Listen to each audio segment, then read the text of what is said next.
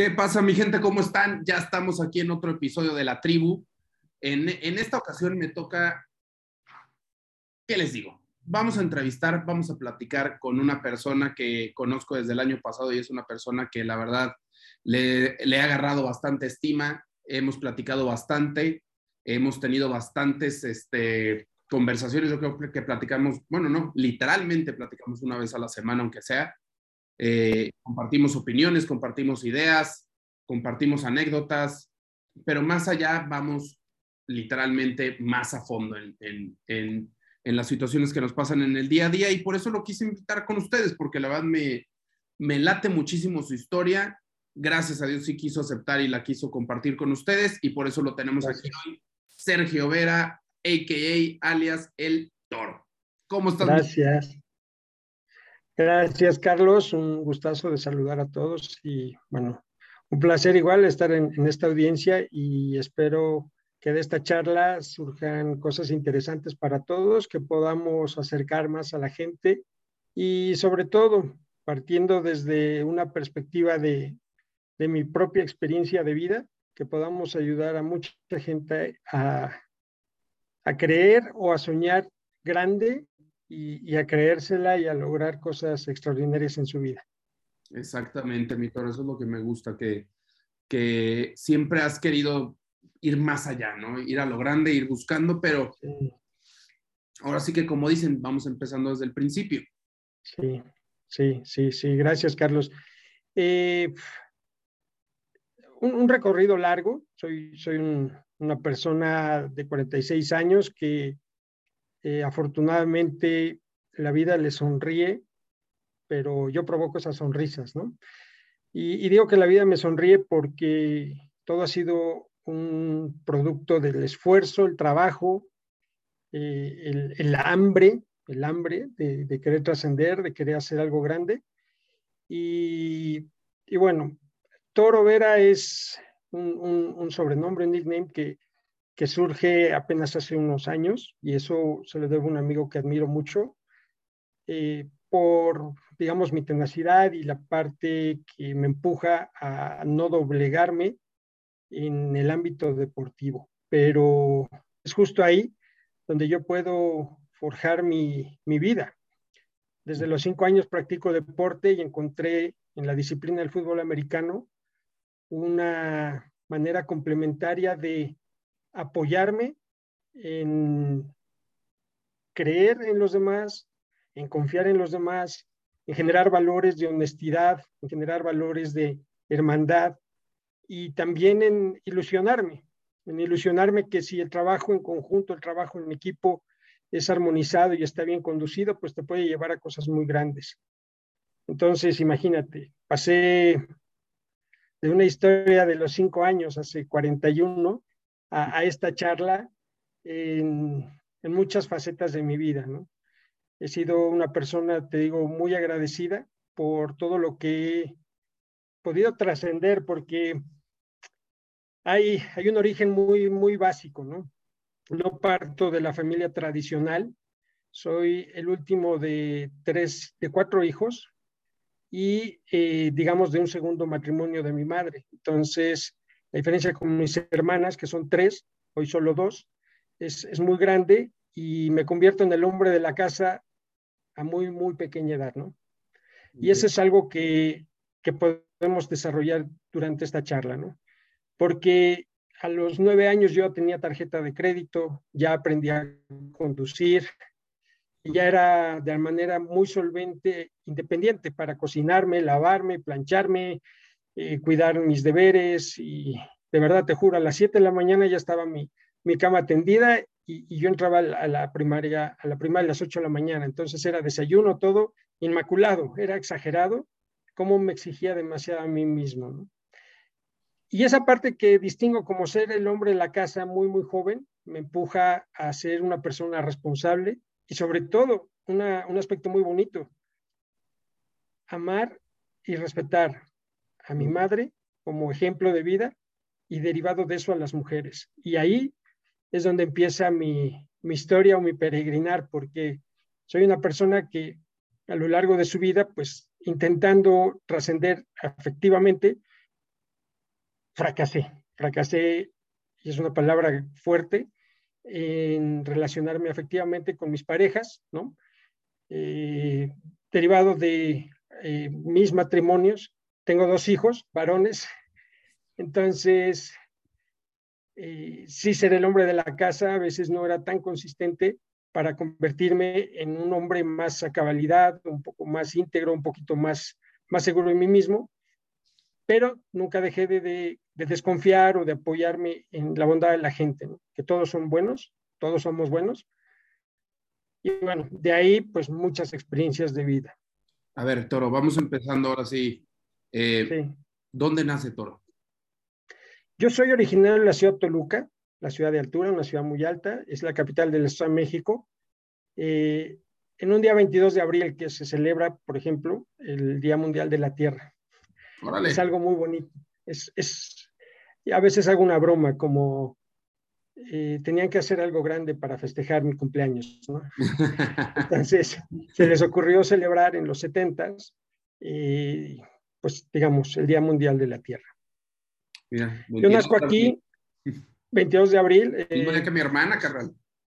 Sí, mira, buenísimo. Eh, en un poco cuestiones metafísicas o esotéricas, el 22 en numerología es un número especial, es un número grande, de, no quiero hablar con mucha profundidad de esto, pero sí como iniciado, que lo único que me hace en un estado más consciente es más responsable para poder trascender en el bienestar de los demás.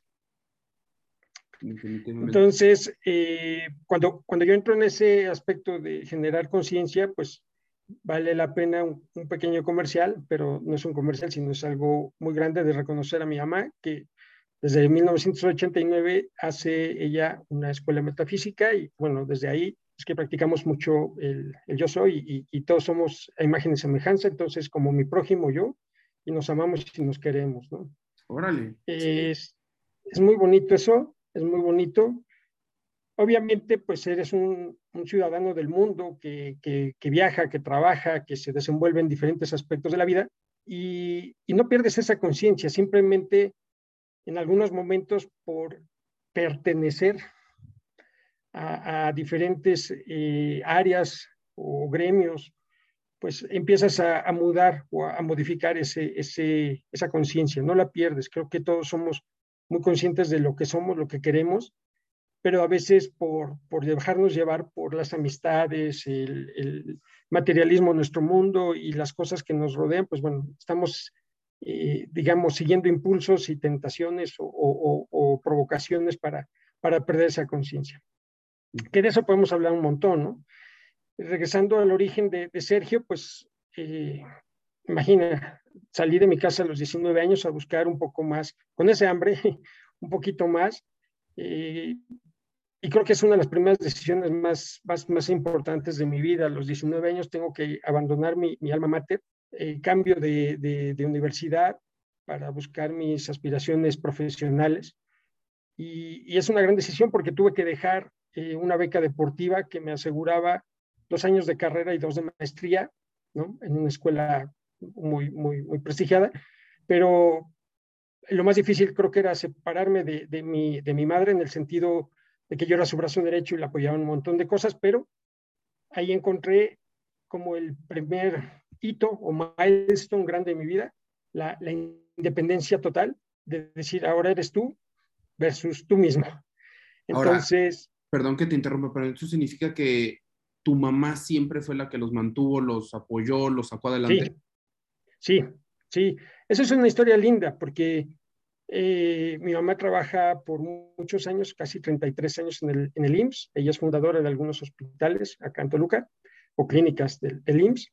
Se jubila justo en ese 89 cuando te digo que emprendemos ese, ese digamos, proyecto de, de vida de mi madre, que es su escuela de metafísica, pero yo tengo 14 años. Entonces, y toda mi vida era ella y yo, y ella dobleteaba turnos, una historia que puede ser de, eh, bueno, dura.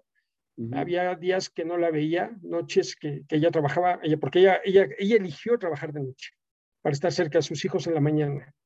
Entonces era, abro comillas, velar un día sí y un día no. Trabajar un día sí, un día no, un día sí, un día no.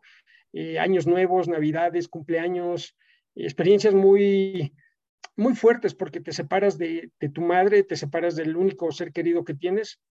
Y por ejemplo, el, recuerdo lindo, dos, cuando es mi cumpleaños de nueve años, vamos, me acompaña a cenar y, de ahí la, la, monto en un camión colectivo para que se vaya a trabajar y yo me regreso caminando a casa, ¿no? O, así cuando eres niño, pues bien duro, porque de pronto sabes que la mesita donde está el teléfono, ahí en un jolecito entre una habitación y otra, había una pequeña moneda de 10 pesos que estaban, eh, creo que una Allende, es una imagen que tengo muy grabada, no es una moneda redonda, es muy vieja, y eso era que yo sabía que mi mamá había estado ahí, pero con eso era para que yo me comprara media torta y, un vaso de jugo en el recreo, ¿no? Wow. Entonces, eso eran de las cosas sí, o sea, de no ver a tu madre, pero historias fantásticas de que yo tengo que falsificar su firma para decir que sí hice la tarea, porque mi mamá estaba trabajando. Entonces, te afirman las tareas los padres, pero yo no tenía nadie más. Entonces, yo tenía que falsificar mi firma, eh, perdóname, la firma de mi madre. Wow. Con, con seis años, o sea, yo tenía que hacer lecturas de comprensión, lecturas de calidad y leer libros en segundo de primaria. El cuento corto es que mi primaria sale inmaculada con 10 en todos los grados. Estoy en la escolta de mi, de mi primaria y, y te digo, simplemente yo hacía las cosas porque sabía que se tenían que hacer. Y nadie me dijo cómo, ni por qué. Sí. Entonces, eh, no es que yo haya hecho trampa con esta última anécdota, sino simplemente es una, es una anécdota que de no haberlo hecho, no, no, no alcanzo aspiracionalmente, si quieres así llamarlo, a ser el mejor alumno de mi primaria. En ese año, cuando llego a sexto primaria, se celebraban, digamos, competencias nacionales de, cultura, conocimiento. Y a los ganadores, dos, dos, niños por cada estado iban a visitar al presidente de la, de la República. Y, y, y, la única persona que podía ganarme me ganó, que es un amigo mío, que también estaba en la escolta, pero que sus padres eran profesores. Entonces le metieron un montón de ayuda, bueno, no estaba mal, y, y, bueno, e, él, él sí va a ver al presidente, yo no, pero nunca sentí feo, más bien me alegré mucho por él, y porque era mi compañero de la escolta, y etcétera. Ese chico creo que ahora trabaja en la NASA, de verdad. Es un, tipo brillante. No, de verdad, de verdad, de verdad. Pero ahí nace Sergio con, digamos, esa autodisciplina con esa seguridad también, porque tengo que decirlo así con esas letras, me, hago fuerte, me hago seguro de mí mismo, porque así con esos pequeños ejemplos también te dejo saber que, en esa época ya existía el bullying. Claro, definitivamente. Entonces, eh, derivado de eso, creo que me apoyo mucho en el fútbol americano y en el deporte, porque empiezo a crecer, empiezo a ser fuerte y empiezo a levantar pesas eh, a los 11, 12 años, créemelo porque quería crecer, quería crecer y, y, por dos razones. La primera, te quitas el bullying de los niños grandes. Segunda, porque yo sentía que de esa manera podía proteger a mi madre, ¿no? Imagínate, estoy hablando de ese... Según entendí también. Sí, sí, bueno, claro, pero con la diferencia de edad, ellas se van, ellas se casan, hacen su vida, este, tengo eh, sobrinos de 40 años, este, 35 con doctorados, este, genios. Y eso es bien bonito. Sí, sí, sí, mi hermana mayor me lleva 15 años, entonces, bueno, se casó a los 18. Okay. Eh, todo, todo afectó eh, al, núcleo familiar, ¿no? Claro. Yo con tres años soy su pajecito en la boda, es una historia simpática.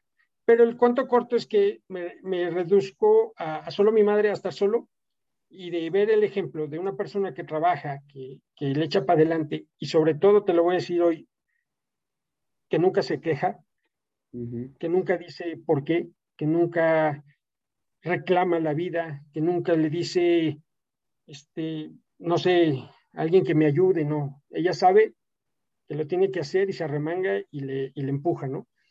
Y ese es uno de los mejores ejemplos para, abro comillas, trascender. Y de ahí que yo, yo tenga para mí como un eslogan o un moto de vida de nunca te rindas. Y esa parte, esa parte también es complementaria a ese nickname del toro, ¿no? Entonces, eh, desde toda la vida sabes que nadie va a hacer por ti lo que tú no hagas y tienes que levantarte porque tirado nadie, nadie te levanta, ¿no? Sí. Y entonces, eso es lindo, es lindo eh, recordarlo, de verdad que sí. Y, es admirable, la verdad es que también es admirable tanto como mamá como de ti que, que claro. como tú dices, es un núcleo, familiar que tal vez sufrió, sufrió muchos cambios, pero que se adaptaron a ellos y, y, en vez de ser una historia de resentimiento, es una historia de admiración y es una historia de, de superación, ¿no? De, de, de, ustedes dos, porque desde temprana edad te tocaban hacer cosas que, que a la mayoría de nosotros no. Sí. Y, pero aún así fueron creciendo y fueron mejorando.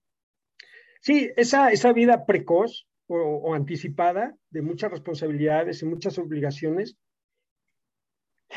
híjole, con este suspiro te digo, lleva implícito muchos sacrificios, ¿no? Muchos juegos, muchas vacaciones, eh, muchas pachangas o muchas parrandas, ¿no? ¿no? No las eché de menos, o sea, tuve a bien disfrutar lo que me tocó, pero con mucha responsabilidad. Es decir, si podía yo terminar un partido de fútbol americano, ganar un campeonato nacional, celebrar con mis amigos, echarte unas cheves y, sabes que al otro día a las seis de la mañana levántate porque hay que trabajar. Entonces, no hay cómo decir que no. O sea, todo lo puedes hacer, pero no hay cómo decir que no. Ahora, ¿Toro era un niño social o era un niño antisocial? ¿Era introvertido? Eh, era un niño popular. Era un niño popular y querido porque era alguien muy destacable, muy notable. Físicamente siempre fui un poquito más alto que todos. Físicamente ya era más blanquito, con los ojos verdes. Que, voy a abrir un comentario aquí. Me decían a veces, oye, tienes ojos de gargajo. Uf, el bullying. tienes ojos de aguacate. Y luego, pues es que se ve todo verde o cómo ves, ¿no? Era un niño popular y, y era popular por méritos, no por, por exteriores, no por llegar con la ropa más bonita, no por llegar con el carro más lujoso, no por, no, no, o sea, un niño que tenía seguridad porque era él contra él mismo y el mundo. Entonces, eh, a los nueve años también, seis años, a los seis años estoy trabajando, lavando carros, eh, en las fiestas infantiles me meto a concursos de baile. Entonces, wow era una manera, era una manera de, digamos, de liberar lo que yo traía, ¿no? Me gusta bailar, que eso también amo la música. Yo creo que en algún momento en mi vida quise ser bailarín o cantante, pero el deporte me, pudo más. Yo creo que tenía más talento. Eh, entonces, eh, no, no fui una persona, vamos, físicamente no me faltaba nada. Yo, yo así lo vi y te lo digo porque mis vacaciones de verano yo iba al, al DIF del, estado a jugar con chicos con discapacidad. Y esa es una de las cosas que yo más recuerdo en mi infancia. Chicos que jugamos fútbol y chicos que no tenían pierna, que no tenían brazos y era el portero y cosas así. Entonces yo llevaba comida y se le acababa cosas de mi casa y eran así. Entonces no me sentía yo inseguro, me sentía yo muy fuerte realmente, ¿no? Y me sentía, te lo voy a decir, yo creo que jamás lo he dicho y lo digo hoy, es como, como si yo fuera ese niño, pero tuviera un cuerpo más grande detrás de mí. Como si yo tuviera un aura o un ángel cuidándome siempre. Entonces, pasaron cosas muy duras, eh, Carlos, muy duras, que, que a veces creo que también vale la pena borrarlas, pero hoy distingo a ese Sergio que en su nobleza y en su bondad siempre estaba rodeado de algo muy, muy bonito, muy protector. ¿Vale? Yo, yo a veces digo esto, ahorita lo digo la primera vez, como, como si hubiera un Sergio más grande detrás de mí cubriéndome, pero también pienso, serían como las oraciones de tu madre y, cosas así, ¿no?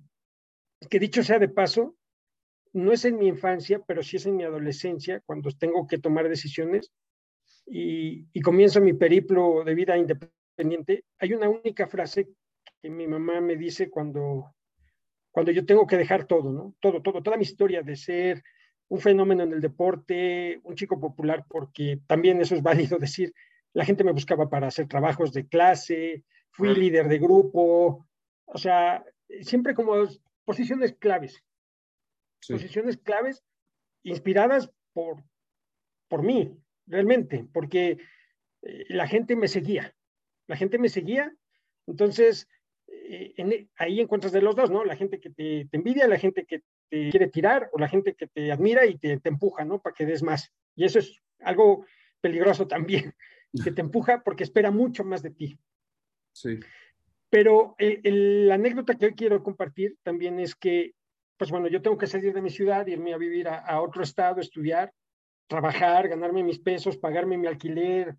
Yo trabajaba de las 9 de la mañana a las 6 de la tarde y estudiaba en dos universidades porque tenía que sacar, bueno, no dos universidades, en un instituto para sacar una, una certificación para operar este, en el mercado de valores los sábados.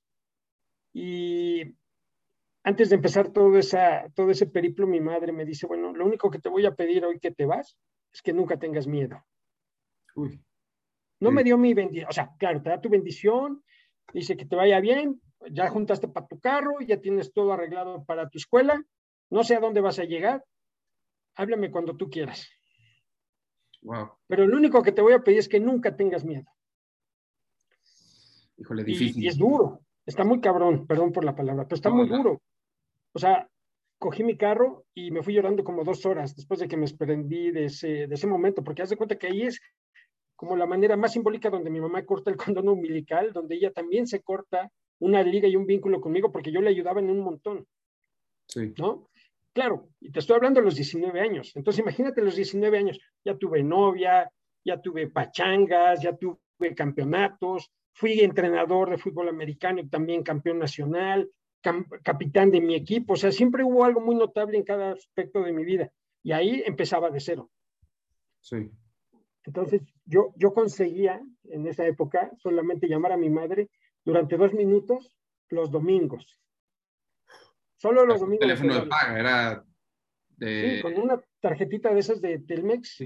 y, cuando no teníamos estas herramientas de comunicación como ahora, y era una broma, porque así es una llamada a larga distancia de 30 pesos y eran dos minutos, no jodas. Así, te lo juro. y, era de colgar y de vaciarme y sentir tristezas.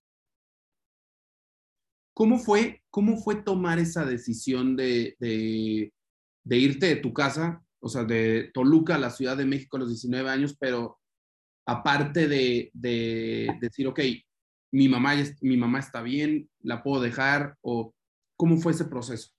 Buenísima pregunta. Eh, es, es, un año donde estoy en la cima del deporte porque cumplimos una de las temporadas en sueño, invictos, campeones nacionales, nunca perdimos. Eh, eso fue algo histórico, abrimos una, una generación muy grande que, que, abrió muchos espacios para otros equipos, para, perdón, para otros jugadores y becados y todo eso.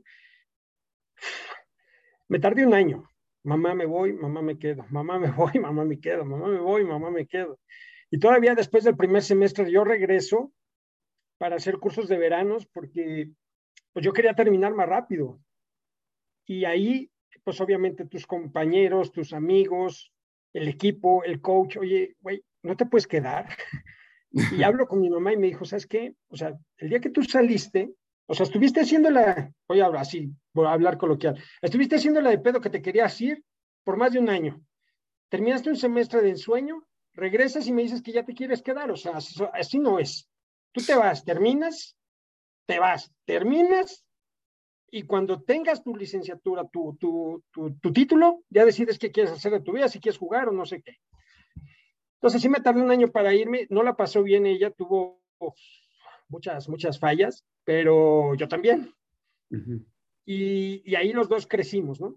O sea, fallas entre ustedes o fallas con, ya en lo individual, o sea, de tener un equipo muy amalgamado, de apoyarnos, de Sergio su mano derecha, porque le llevaba la contabilidad, a veces yo me, metía a la cocina y era, y era el chef, este, era el chofer, era el garrotero, que hacía un montón de cosas, pues siempre le solucionaba. Y esa es palabra clave. O sea, no soy un niño problema, más bien era como, otra vez, el pequeño niño que fue creciendo y siguió siendo el hombre de casa, y era el que tenía que solventar las cosas. O sea, yo me tenía que anticipar a que algo pasara y eso es un término de proactividad. Proactividad es tener la responsabilidad de que las cosas sucedan, pero entonces ya te anticipas para que sucedan para bien y te anticipas para que suceda como tú quieras. Entonces, cuando yo ya me, me separo de mi mamá, es, ya no puedo meterme, ya no puedo hacer que las cosas sucedan de una manera X o Y, y lo tiene que hacer ella, pero yo también tengo que ver ahora qué quiero hacer. Entonces, eso es dramático, porque mi primer fin de semana, pues sí me despierto igual, 5 o 6 de la mañana, y, y ahora qué hago? Ya no tengo que ir a trabajar, ya no tengo que hacer los mandados, las diligencias, ya no tengo que hacer nada, simplemente es no desperdicies tu vida. Bueno, lavas, planchas, barras, trapeas, todo eso, pero es tu casa, eres tú y, a las 11 de la mañana ya acabaste. Ya no hay deporte, ya no hay amigos, ya es duro. Pero fueron de los años más, más, digamos, enriquecedores de mi vida. Es, es como, por eso dije, como el milestone o el hito de mi vida. Antes de eso, Sergio es una forma y después de eso es otra. Y crece en seguridad y crece en confianza, porque no te creas, o sea, es, es, es ir a un mundo desconocido y ese mundo desconocido te reta, te desafía. El cuento corto de esa experiencia, que fueron dos años y medio, se llama Me dio más hambre. Okay. Y si a mí me había dado hambre de irme a estudiar fuera, de sacar una licenciatura en finanzas, de ser un especialista, digamos, en, en, en, lo económico o en el mundo financiero, habiendo sacrificado tanto, no, imagínate, me dio muchísima más hambre. Un año después yo ya trabajaba fuera del país y ahí empezó un periplo de más de 20 años. A los 23 años yo ya vivía fuera de México con unas responsabilidades de proyectos grandes que yo decía, bueno, ¿y qué hago aquí? Pues ahora hazlo. O sea, porque te mandaron como experto, aunque no lo eres, pero así eh, era tan poca la gente que sabía hacer lo que yo sabía, que te ponían en un estatus de, de, sobrenatural, de, de, alguien superior a un fenómeno que te lo tienes que saber porque por eso te pagué, ¿no? Sí. Entonces, imagínate, a los 23 años yo ya estoy viviendo fuera de México. ¡Wow! Y ahí así pasé por 20 países trabajando. Eh, tuve a bien aprender algunos idiomas, porque, obvio, habla, hablando se entiende la gente, ¿no? Claro. Entonces, eh, no hay mejor manera de comunicarte que en su lengua natal, ¿no? Sí, sí, sí. Pero, pero eso fue bonito, ¿no? Ya, ya te di un brinco gigantesco, pero el deporte me acompaña toda la vida. Hasta los 19 años soy un jugador apasionado del fútbol americano. ¿Qué te llevó esa pasión? ¿Qué te llevó esa pasión del fútbol americano? Mis amigos de la cuadra, o sea, okay. los chiquillos de la cuadra que, que, eran más grandes que yo. Mi, mi, mejor amigo tenía 12 años y yo 6, entonces imagínate. Órale. Y, y, y eso también me hace fuerte porque juegas con los más grandes. Ah, también cuando eres niño, por peso y talla, no puedes jugar con los de tu edad, sino con los de tu peso y talla para no lastimarlos. Entonces, ahí me tocaba jugar con gente tres años, dos años más antes, dos categorías más arriba, o sea, y, y, y es, es, es, una sensación, vamos a ver, como cuando te pones un disfraz y me imagino un torero, ¿no? O me imagino un, un piloto de Fórmula 1, ¿no? Como hoy es tu paisano Checo Pérez, ¿no? Entonces, sí. te, te, disfrazas, pero estás listo para ese rol. Claro. Y, y, y, esa adrenalina y esa energía y esa, no sé, hasta dolor, ¿no? De, de golpes o de machacar o de, voy a decirlo de otra manera, agandallar a alguien y darle un golpe así duro, te genera algo como apasionas, o sea, es pasión, ¿no? Pero es pasión, pasión así, gusto, frenesí, ¿no? Sí. Y, y, te quitas el casco y eres la misma persona buena, la misma persona que barre, lava baños, este, limpia, limpia los excusados y hace cocina. Amigos. Y, claro, y te sales y, y, llevas, este, traes 10 pesos y te alcanza para una cheve para todos y todos opinamos. Y, o sea, no soy una persona aislada, que en eso también está referenciada la pregunta que hace rato me hacía. No soy una persona timorata o en algún momento soy introvertido, pero sí te dije popular. Soy introvertido porque hay ciertas cosas que también encuentro necesario proteger para no serme vulnerable. Y hablamos otra vez de esa persona que quería ser grande, de esa persona que quería construir un físico fuerte, era más bien como una pequeña máscara, una armadura para no mirarse vulnerable. Entonces, la popularidad es una inercia, el afecto es otra inercia, hablas de una persona buena, hablas de una persona servicial, atenta, hospitalaria, buen anfitrión, de buen trato, de siempre sonreírte. Y eso es algo que a mí me distingue mucho, sonreír. Y, no sabes cómo estoy por dentro, ¿no? Sí, claro. La verdad no sabes cómo estoy por dentro. Sí, es, es, lo que decíamos, ¿no? No puedes juzgar a las personas por las acciones que hacen porque no sabes lo que están pasando. Claro. Y de hecho, acabamos de, bueno, tenemos un episodio también que son las máscaras, que son las máscaras que a veces nosotros mismos nos ponemos. Pero no quieren decir que sean reales, al contrario, son máscaras, están intentando encubrir. Exacto. No, y yo no las, como bien dices, no, no lo puedes juzgar, ¿no? Sí. Es decir, pero tampoco te puedes ir con la finta de, de, lo que ves, ¿no? Sí. Entonces, o sea, si yo veo algo bonito, no lo juzgues por bonito.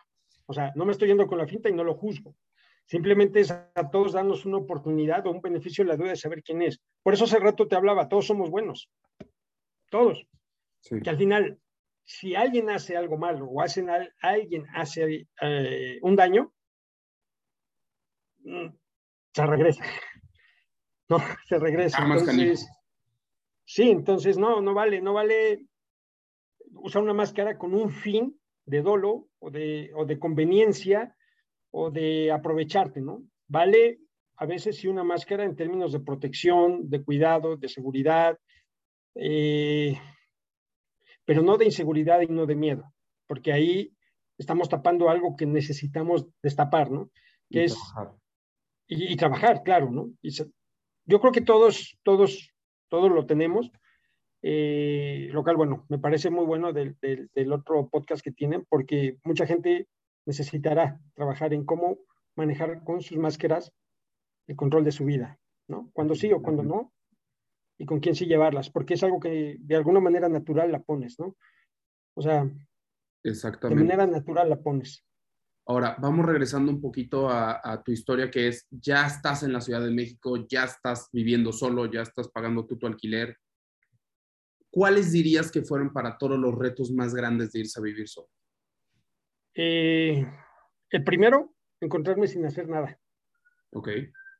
Sí, encontrarme sin hacer nada. O sea, de tener una inercia de estar en chinga trabajando, limpiando, barriendo, así, todo, haciendo todo. Por esa, por esa responsabilidad de moverme, de, de, hacer que las cosas suceden, de pronto ya no había nada que hacer. Entonces, invéntate algo. Invéntate algo. Y, en ese invéntate algo, me pongo a estudiar. Ok. Y ese es el segundo desafío. O sea, a pesar de que yo tenía que sacar buenas notas para mantenerme, pues busco la manera complementaria de sobrevivir. Y eso es sacando un certificado como apoderado bursátil para que me abrieran la posibilidad de trabajar en una casa de bolsa, ¿no? Que esa es otra historia. El sueño de mi vida era tener un banco desde niño. Órale.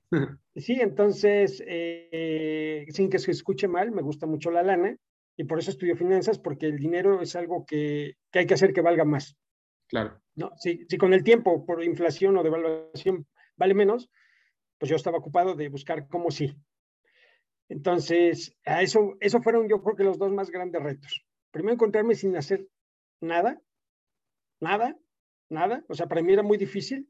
Y después saber qué hacer y creo que elegí bien estudiar porque la distancia entre lo que faltaba más bien, el tiempo que me faltaba para terminar mis estudios y tener un trabajo era mucho. Pero si yo tenía un, certificado de poder bursátil de la Comisión Nacional Bancaria de Valores, podía operar, podía trabajar y me, me encantaba, me encantaba hacer portafolios de rendimientos, encontrar riesgos, este, hacer métodos estocásticos y cosas así muy, muy eh, de, de, mucha estadística pero era fascinante y era, eran rentables. La o sea, estás diciendo que esto de que, de que estás diciendo ponerme a estudiar fue además de la carrera que ya venías a estudiar. Sí, sí, porque otra vez, eh, cuando sales y te encuentras desnudo, vamos a llamarlo así, ¿no? O sea, ya no tengo nada, pero no me, no me pierdo, al contrario, trato de darle contenido. Y en ese contenido me pongo a estudiar algo que me apasiona, que son los números y el mercado bursátil. Y dices, por ahí te salen las cosas bien, con un poco mucho cuidado. Sí. Y bueno, funciona y, hago portafolios de inversión muy atractivos y empiezas a, a, tener buenos ingresos. Y con esos ingresos, pues empiezo a construir un patrimonio, ¿no? Y de verdad se oye muy, muy simpático, un patrimonio a los 20, 21 años es una fantasía, pero ya tienes tu propio carro. Sí, ya, empiezas a ganar dinero, ya empiezas a mantenerte tú solo, ya empiezas a tener lujo. Sí, sí, entonces es, págate unas vacaciones con tu jefecita y, oye, yo, yo invito, ¿no? O sea, ya eres grande, o sea, te estoy hablando de un niño de nueve años que ya tenía tarjeta de crédito, pero pues ni sabía ni para qué se usaba, güey. O sea, ni le iba a usar, simplemente era otra responsabilidad en caso de emergencias, ¿no? Pero ya cuando dices, hola, jefecita, yo te invito a todas. Y, muy lindo porque eh, en ese sentido aprendo, por ejemplo, cero vicios. Y digo, aprendo cero vicios, ¿no? Cuando debería decirte, aprendo muchos buenos hábitos de mi madre, meditar, orar, tratar a la gente bien, ¿no? Entonces, no fui una persona que, que se descontrolara o que viera o que se sujetara de algo como el alcohol o las drogas o amigos para ser yo. Entonces, sí hablé hace rato de que pierdes un poquito la conciencia por pertenecer. Y claro, es la novedad. Cuando no tienes nada que hacer y de pronto te encuentras gente tan diversa, tan diferente a ti, pues empiezas a, inclinarte hacia un lado, después te regresas, pero al final terminas tu camino en la dirección que tú ibas, porque a eso fuiste. Y creo que eso es bien importante. Y yo creo que lo que me ayuda a saber qué quiero y a, digamos, a inventarme algo nuevo es, como diría mi madre, o sea, si quieres azul celeste, que te cueste. Y eso no lo dijo mi mamá, lo dicen todos. Sí, sí, sí. Entonces, si quieres un azul celeste, pues que te cueste, ¿no? Depende qué tan azul y qué tantas cosas quieres. Entonces, imagínate, yo me empecé a candidatear para salir del país porque yo sabía que ya viviendo fuera de la Ciudad de México, pues la verdad, con todas las letras, había un viático o había un perdiem que a mí me permitía guardar mis, mi, mi, sueldo, mi raya, mi nómina. Claro. ¿No? Porque, o sea, ese es el sacrificio de estar fuera. Con el tiempo, con el tiempo, tanto terminas sacrificando, que dices, no es, no es cuánto tengas, sino cuánto puedas eh, yo disfrutar. Es decir, ya no es un carro, ya tienes dos, ya tienes una ropa bonita, ya tienes una buena bicicleta, ya tienes una casa bonita. Pero ¿qué crees? Que ni tu cama, ni tu baño, ni tu casa, ni tus amigos están contigo, menos tus seres queridos. Entonces vives ahí donde el diablo grita y nadie lo oye, o en un tráiler en un desierto en la Patagonia, este, a menos 20 grados y dices, en la madre, pues, ¿y dónde está todo eso, no? Sí. Entonces, son, son momentos muy fuertes de, de, choque, de choque que dicen, ¿para qué me partí tanto la madre? ¿Para qué tengo tanto si, si no lo disfruto?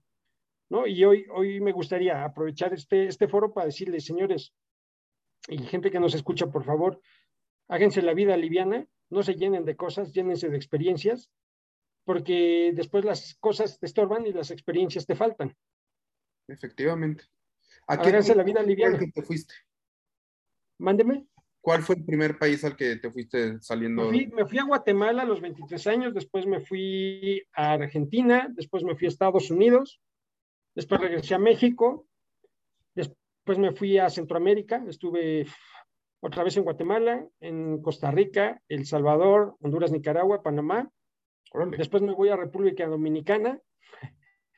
Después me voy a Alemania. Me quedo mucho tiempo en Alemania. Después me voy a Italia, a Francia. Eh, regreso a Estados Unidos. De Estados Unidos me regreso a Alemania. Luego voy a México. Luego voy a Canadá. Luego regreso para ir a Colombia, Argentina, Venezuela, regreso, dos veces estuve en Brasil, dos veces estuve en Argentina, eh, regreso otra vez a Estados Unidos. Y ¿Todo esto en el mismo trabajo? Sí, porque vamos, a ver, Sergio en esa inercia de, de tener hambre, también descubre, en una analogía, que que no puede ser el empleado de alguien más y empieza una vida entrepreneur o de emprendedor. Entonces, en lugar de cobrar, digamos, ser una persona contratada por la cual cobran, empiezo a cobrar por mí. Me hago freelance. Ok. ¿Sale? Entonces, en el freelancismo, no sé si existe eso, eh, tienes que ser muy ordenado tus finanzas, puedes ganar un poquito mejor, pero también gastas muchísimo más, ¿no? Y son facturas que te pagan a 60 días o 45 días y tienes que solventar hoteles, aviones y un montón de cosas. Lo hice eh, no en el mismo trabajo, pero sí trabajando de lo mismo. ¿Vale? Entonces me hice un especialista en temas financieros y de tecnología. Entonces, eh, yo trabajo con un sistema alemán que te da una certificación que puedes trabajar en cualquier parte del mundo. Me hice especialista en temas, digamos, de, evaluación de proyectos, de rentabilidad, de costos de manufactura, de, análisis de información financiera. Entonces, y siempre traté de anticiparme a todo eso y ser vigente. Tienes que estar renovando certificaciones. Hoy, hoy justamente entregué otra que la hice en noviembre, pero porque pasamos en el 2022, me dijeron, necesitamos sacar otra nueva, porque eso te da la oportunidad de sacar, perdón, de vender nuevos productos y estar en un mercado eh, un poquito antes que los demás, ¿no? Entonces, no es en el mismo trabajo, sino haciendo el mismo trabajo. Siempre en las finanzas. ¿Y en qué momento entra ya una pareja a la vida de Sergio? Una pareja formal. Ahí, ahí volvemos a esa parte donde bajas esa armadura. Ok. Y, no la bajas, digamos, voluntariamente. Eh, vamos, se, baja voluntariamente, se, se va desvaneciendo porque te empiezas a ver frágil, ¿no? Frágil cuando sabes que es tu cumpleaños y nadie te va a hablar y tú le llamas a la persona que quieres y le dices, hola mamá, estoy bien, estoy en, no sé, en Suiza, en, en Zurich. Ah, bueno, pues feliz cumpleaños y ya, bye, ¿no? ¿no? No hay modo de que me encuentren, no hay modo de que me busquen. Y entonces en esa vulnerabilidad te ves solo, te falta un complemento, te, te encuentras tantito vacío para disfrutar con alguien más. Entonces, digamos que la parte linda de, todos estos periplos y viajes por el mundo, pues se tradujo en que mis sobrinos, mi propia madre, pues la llevé a viajar y a conocer cosas extraordinarias. Pero pues siempre falta como esa picardía, ese cómplice con quien cenar, tomarte una copita de vino, tener una charla, eh, sentir, no quiero decir maripositas en el estómago, pero sentir esa química de atracción, de gusto, de deseo. Claro. Y en esa parte, eh, pues sí, conocí gente, gente muy, muy linda, gente muy, muy linda, mujeres muy hermosas, de espíritu como físicas, ¿no? Eh, con, mucho respeto para, todas. Yo, yo te digo, conocí mujeres súper guapas, ¿no? Súper guapas, este, colombianas, eh, brasileñas. Eh, sí, en todo el mundo. Gringas, en todos lados, ¿no? Y, de ahí, pues bueno, me, me, caso con una señora alemana, ¿no? Ok. O sea, que ahí, ahí eh, con un mucho de alegría, diré, es, me casé con lo más difícil, ¿no? Es decir, o sea, y, voy a regresar a esta, esta frase, ¿no? De, lo difícil, porque tu pregunta va en el sentido afectivo, amoroso, y, bueno, en esa parte, pues yo, yo trabajo de las 7 de la mañana a las 12 de la noche, eh, ella vive en París, yo voy a verla, regresamos, estamos, vamos, venimos, y llega un punto donde, yo le digo, bueno, ¿sabes qué? Yo tengo un plan de vida, y, creo que eso es algo bonito, ¿no? Tengo un plan de vida, esto es Sergio, eh, me gustaría hacer una familia, me gustaría que tú fueras parte de mi familia y que tuviéramos hijos y una familia feliz y todo eso. Acepta, este, claro, nos casamos, una cosa hermosa en un castillo en Bavaria. Wow. Sí, Wow, sí, increíble, increíble. No, no sé, el mexicano haciendo cosas grandes, pero como anécdota, no, o sea, de verdad es un castillito, es un castillito en, se llama Kronborg en, Bavaria, sí, bien lindo. Sí, sí. Eh, ya sabes, todos tienen condes y duques y todo eso por allá. Entonces me casé en un castillito que te alquilaban para eso, pero complementario, imagínate, eh, contrato un grupo de música en la noche de la, de la boda y cantamos México lindo y querido, ella y yo. Wow. O sea, pongo a cantar en, en, español México lindo y querido. Entonces la cosa pintaba bien, eh, haces cosas así, fenómeno, ¿no? Extraordinarias, pero sí, sí es diferente, eh, lo voy a decir con, con, unas palabras feas, ¿no? O sea, mandarte por las cocas o ir a Chinchunchan, ¿no? Ajá. En tu idioma, imagínate cómo le dices eso en otro idioma, ¿no? Pero sí está bien feo que se volteen y te lo digan a ti en tu idioma y pues de pronto te calientas y te pones bravo y dices, no, no me digas eso, ¿no? Sí. Claro, eh, tuve que aprender para defenderme, ella habla cinco idiomas y bueno, yo pues no me podía quedar atrás para entendernos y comunicarnos. Eh, creo que sin, sin, hacer el cuento largo o así el choro tan, tan, tan anecdótico, es que te vuelves vulnerable, te vuelves frágil y estás en condiciones donde, híjole, si, si, te tocan, lloras o si te tocan, ríes, ¿no? Y son momentos muy, muy únicos que no te podría decir cuándo le van a pasar a uno. Sinceramente no quisiera que le pasara a nadie. Sinceramente quisiera que todo el mundo tuviera contenido en su vida, estuviera, estuviera bien, estuviera fuerte, sí mismo, confiando, para que no, digamos, como dicen, el amor es ciego, ¿no? No, se cerrara los, los, a los ojos y hiciera algo sin darse cuenta de, la magnitud de lo que estás haciendo, que son muchas responsabilidades, que son muchas obligaciones, que es eh, aprender muchas cosas de la cultura y adoptar otras cosas que no son tuyas y tratar de respetarte las tuyas y sobre todo ser fiel a ti, o sea, el, el problema, digamos, no, el problema no es, creo que en, en, en la experiencia de esa anécdota es la parte afectiva fue más bien llegando, no cuando estaba más, más fuerte emocionalmente, ¿no? Entonces, derivado de eso, y no hablo de la necesidad de, de, de amar, ni de ser amado, sino, imagínate que te pusieron una friega, no sé, la gente que levanta pesas o que corre un maratón o que hace algo extraordinariamente físico, o sea, que lleva su cuerpo físico al extremo, bajan, bajan sus defensas, te sientes frágil, te sientes cansado, te sientes aletargado, con sueño, y en esos pequeños momentos, no sé, algo pasa, ¿no?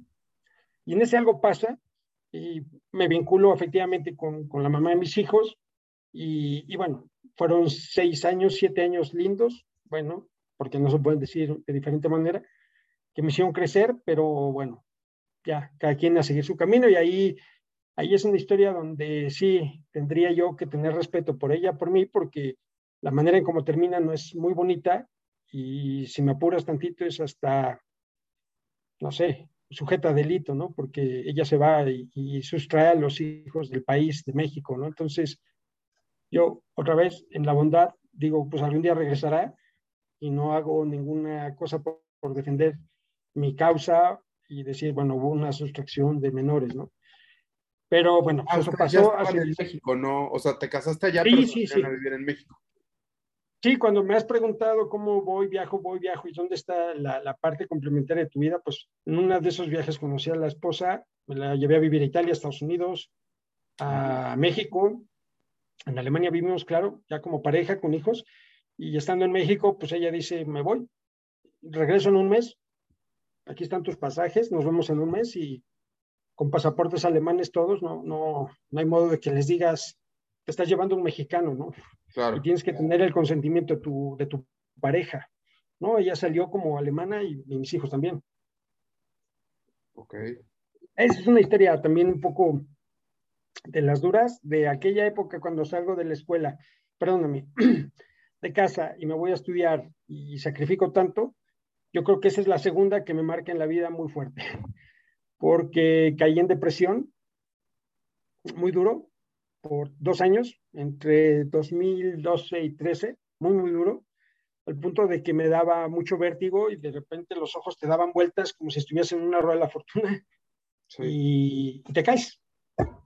Y ahí es donde el ejercicio volvió a ayudarte a salir adelante. Así es, así es. No había, o sea, te juro, me, me hacen unas tomografías Me hacen dos, voy con el neurólogo, eh, psicólogo, que, diagnóstico, depresión profunda, ¿no? Y ya sabes, en esas sesiones dicen, oye, ¿te quieres suicidar? Oye, no, estoy triste, ¿no? Me hicieron esto, pero, ¿y no quieres matar? No, no, o sea, no. Pero mi cuerpo de una manera se, desconfigura y, por tristeza, depresión, me mareo, me caigo, vomito, puedo pasar días sin comer, no me puedo levantar de la cama porque es una pesadez terrible. Yo, yo lo diría como la peor resaca que tengas de tu vida. Así que te pusiste la borrachera y al otro día estás así, vomitando, mareado, así, todo vértigo. Así más o menos te lo podría escribir, pero como diez veces más, ¿no? ir manejando y que de repente los ojos te empiecen a dar vueltas, es terrible, pues dejé de trabajar. Y bueno, te puedo decir que en el 2013 regresé a, correr eh, mi segundo maratón. El primero lo corrí en 2006 en Alemania, en Düsseldorf. Okay. Y en el 2006, ¿no?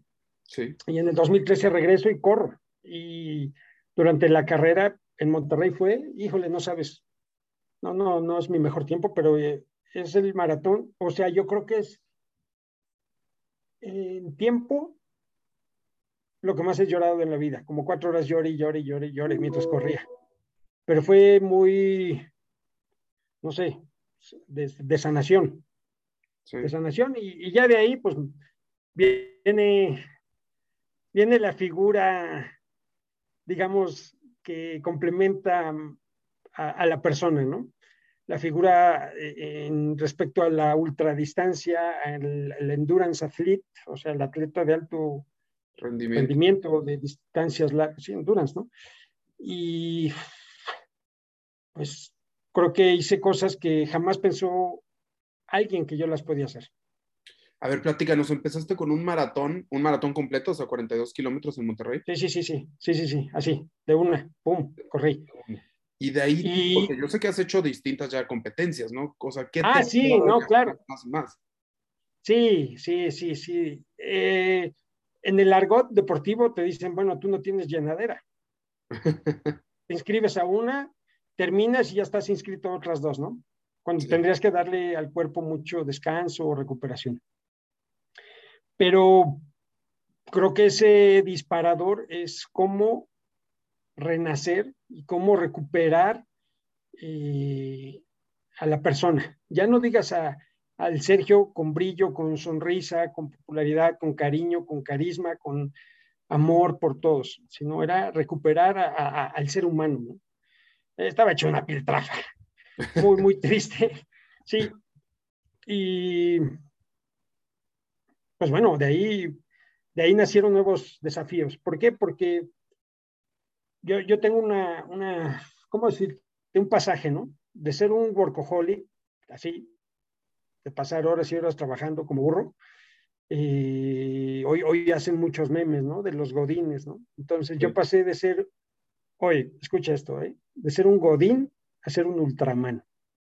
Una persona que trabaja 60, 70 horas a la semana puede llevar 20 o 25 horas de entrenamiento a la semana. Entonces, échale cuántas horas me quedan para dormir. Y era en, la soledad, en, la oscuridad, donde nadie te ve. A las 3 de la mañana, a las 10 de la noche, a las 5 de la mañana, a las 7 de la mañana.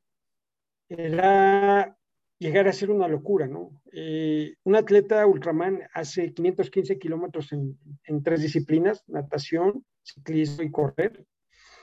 Entonces, para llegar a eso, pues me tardé digamos, del 2016, 17, 18, 19, casi cuatro años, pasando por todas las distancias de triatlón, ¿no? Aunque mi primer triatlón fue hace 20 años, en el 2001, corro mi maratón para sanarme o restaurarme en el 2013 y ahí empiezo a correr maratones, maratones, maratones. De, de solo maratones oficiales, en medalla tengo 22.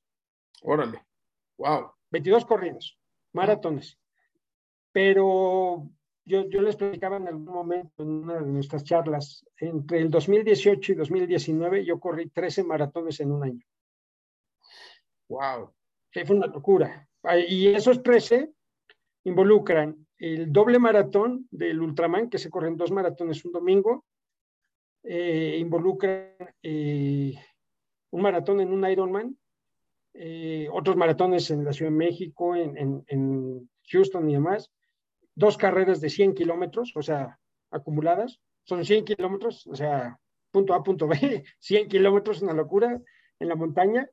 Entonces soy ultrarunner, ultramaratonista, ultra triatleta y, y bueno, de ahí es que dicen, ¿cómo lo haces posible? Pues es que simplemente no pongo en mi cabeza el no puedo, simplemente en mi cabeza dices, no te rindas, eh, y lo intento.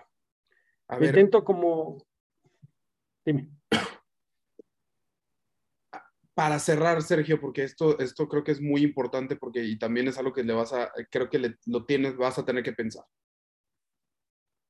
Para cerrar, ¿qué sigue, Sergio? ¿Qué sigue para Sergio?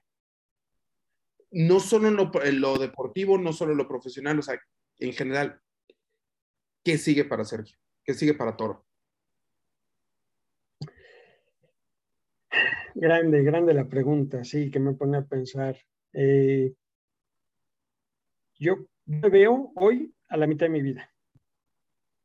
Tengo 46 años, próximo a cumplir 47 y creo que puedo vivir el doble de los años que tengo. Entonces es como volver a comenzar, pero con una diferencia, que tengo experiencia, con una desventaja, que ya soy más mayor, ¿no? Sí. Entonces, eh, complementando la experiencia con la vejez, si quieres así llamarlo, tendría que descubrir las cosas que más alegrías me den.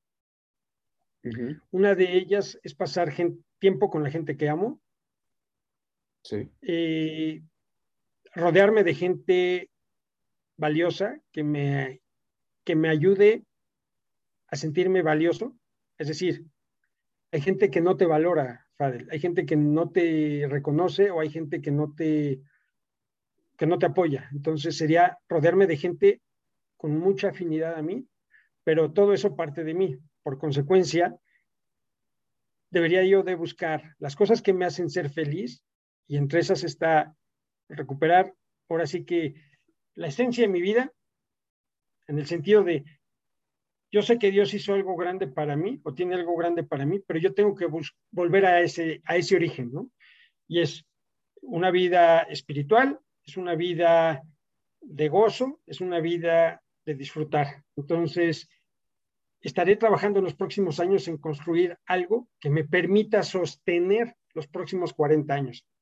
Es decir, tendría que tener algo tan sólido y tan estable que los próximos 40 años de mi vida solo me permitan disfrutar. Entonces, es complicado porque vives en pandemia y te agarras te sorprende. No sabes qué otras este, fobias o miedos va a tener la humanidad y otras cosas como calentamiento global y cosas duras, duras que vienen por consecuencia de la, otra vez, el estado inconsciente de la humanidad.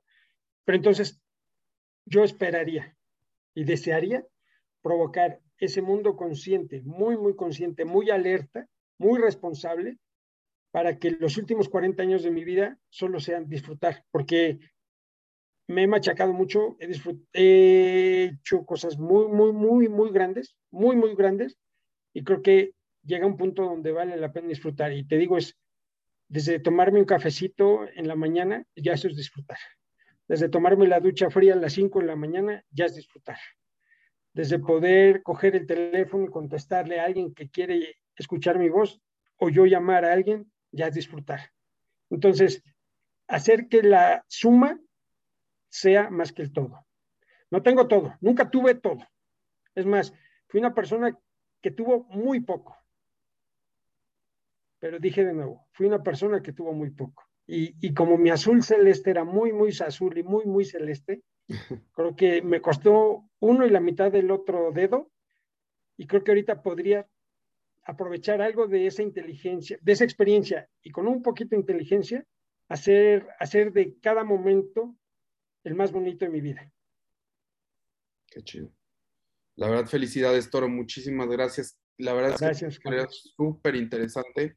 Yo tenía muchas ganas de escucharla, yo te lo había dicho alguna vez, la historia de cada quien, el único que la tiene que, que, el único que tiene que decir yo la quiero leer es uno mismo, pero, pero hay historias que también valen la pena contarle, la tuya es una de ellas. Sí, gracias. Yo sé que nos faltan más, yo sé que nos falta más tiempo, yo sé que vamos a tener que hacer tal vez un segundo episodio. Y digo, tú y yo vamos a seguir charlando porque charlamos todas las semanas y eso me da a mí mucho. Con mucho gusto, con mucho gusto, con mucho gusto. Digo, yo soy, me siento muy honrado de, de, de pues, que me hayas invitado. Lo dije al inicio. Eh, es bonito saber que, que, están haciendo este proyecto y, y que llegue a mucha gente, ¿no? Yo creo que también en una parte, eh, aprovechando el último minuto de, decir gracias, que todo el mundo se planteara la manera de encontrar hacer algo extra. Sí. O sea, extra es desde llevaste el carrito de tu súper, bajas las cosas, devolverlo. Eso es un extra. Sí. Dale las gracias a la persona que te barre, que te dé el café, que, que está ahí. Eso es un extra.